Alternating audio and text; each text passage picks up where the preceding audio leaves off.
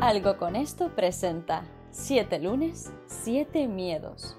Una píldora que hará que cada lunes obtengas herramientas en diferentes materias de la mano de un experto para hacer de tu semana la mejor del milenio. Tú decides. 7 lunes, 7 miedos. Un proyecto de Jack Viamonte.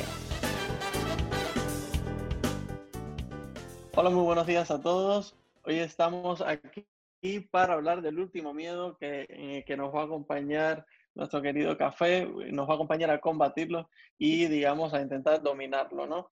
Y sobre todo entenderlos. Entonces, Carlos, hoy vamos a hablar de miedo a decir lo que pensamos.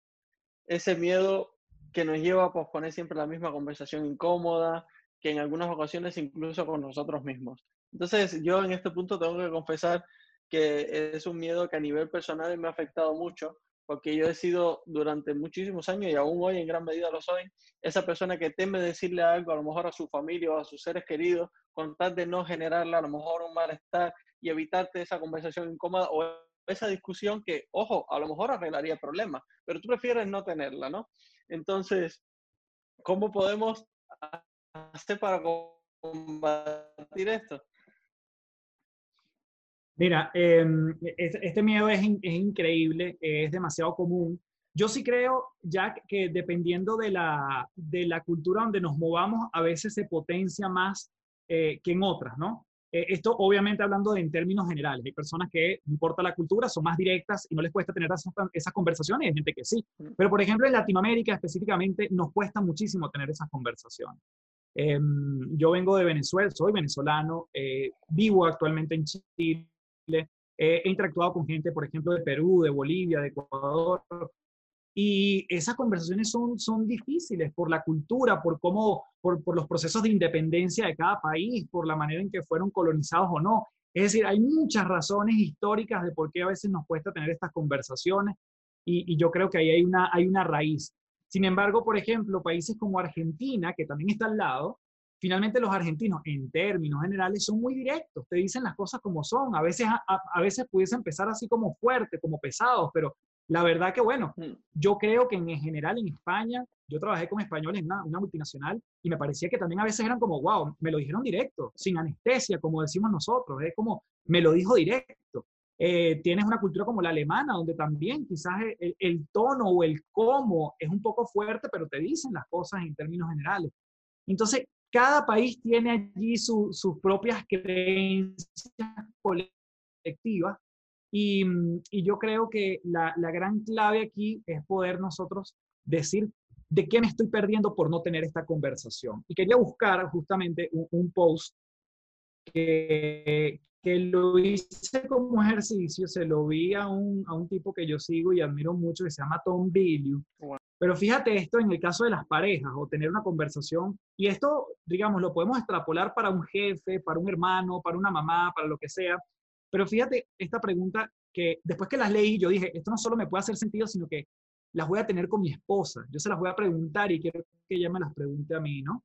Entonces, mira, mira esta, esta pregunta. ¿Cuál es una cualidad que yo tengo, pero que me resta, que sientes que me resta potencial? Y fíjate, al preguntarla y al esperar una respuesta de esto. Se necesita coraje para tener esa conversación. En el término de pareja, decía, oye, ¿cuál es tu relación ideal desde el punto de vista de la intimidad, del sexo? ¿Cuál, es tu relación ideal en ese, punto? Estamos en la misma sintonía. Y esto se puede igualmente decir, ¿cuál es tu relación de trabajo ideal conmigo? ¿Cómo, cómo te llevas tú bien con, un trabajador o con un jefe? ¿Cómo, ¿Cómo, cómo, es tu relación ideal? Estamos en la misma página. Es exactamente lo mismo. Este, mm, Quería mencionar otra que dice, ¿cómo nos vemos nosotros como pareja en cinco años? A veces da miedo proyectarse a futuro. Entonces tú dices, oye, e-, es, difícil tener esa conversación. Em, y, creo que había otra que quería mencionar, es, em, lo que pasa es que estoy traduciendo aquí en, vivo. Em, ¿Qué cosas solía yo hacer por ti que ya no hago? Entonces perdí los detalles, perdí cosas con las cuales te conquisté y ya no. Perdí cosas que dije en esa entrevista en trabajo que las hice los primeros días, pero ya no lo hago. Entonces fíjense que es nuevamente, ¿cuáles son esas preguntas que yo le puedo hacer al otro y el otro también me yo también estoy abierto a la consideración. Entonces, ¿cómo yo rompo quizás esa barrera? Y quizás aquí está la herramienta, es hacerle la pregunta al otro acerca de ti. Oye, mira, si yo lo que quiero conversar con Jack es que me incomoda la forma como él dice las cosas, yo primero le pregunto, Jack, ¿qué te parece como yo te estoy diciendo las cosas? Entonces Jack se va a abrir hacia mí y yo entonces consigo también una vía para abrirme a él. Y, oye, me, encantaría, me encanta que me digas esto, porque ahora también me gustaría hacerme esa misma pregunta, pero contigo. Y quizás creo que lo que podemos mejorar es esto y aquello, y qué bueno que me lo estás, eh, que me lo estás diciendo. Entonces, si me cuesta tener la conversación, primero puedo estar dispuesto a recibir parte de esa conversación.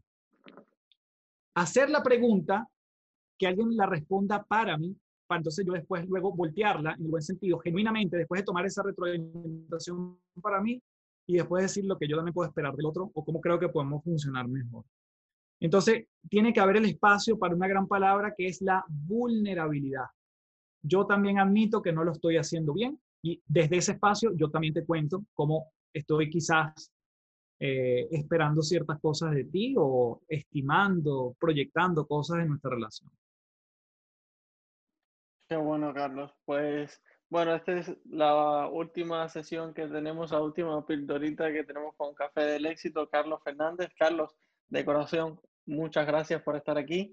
Es un honor, ya lo sabes, te admiro muchísimo en lo personal. Y nada, eh, estás invitado, esta es tu casa, cuando quieras volver aquí siempre tendrás tu espacio. Muchas gracias. Ya, gracias a ti, a tu equipo por este espacio y un gusto haber compartido estos siete miedos en siete días y con, con una audiencia que esperamos haberle sumado valor. Así que un fuerte abrazo desde aquí hasta España.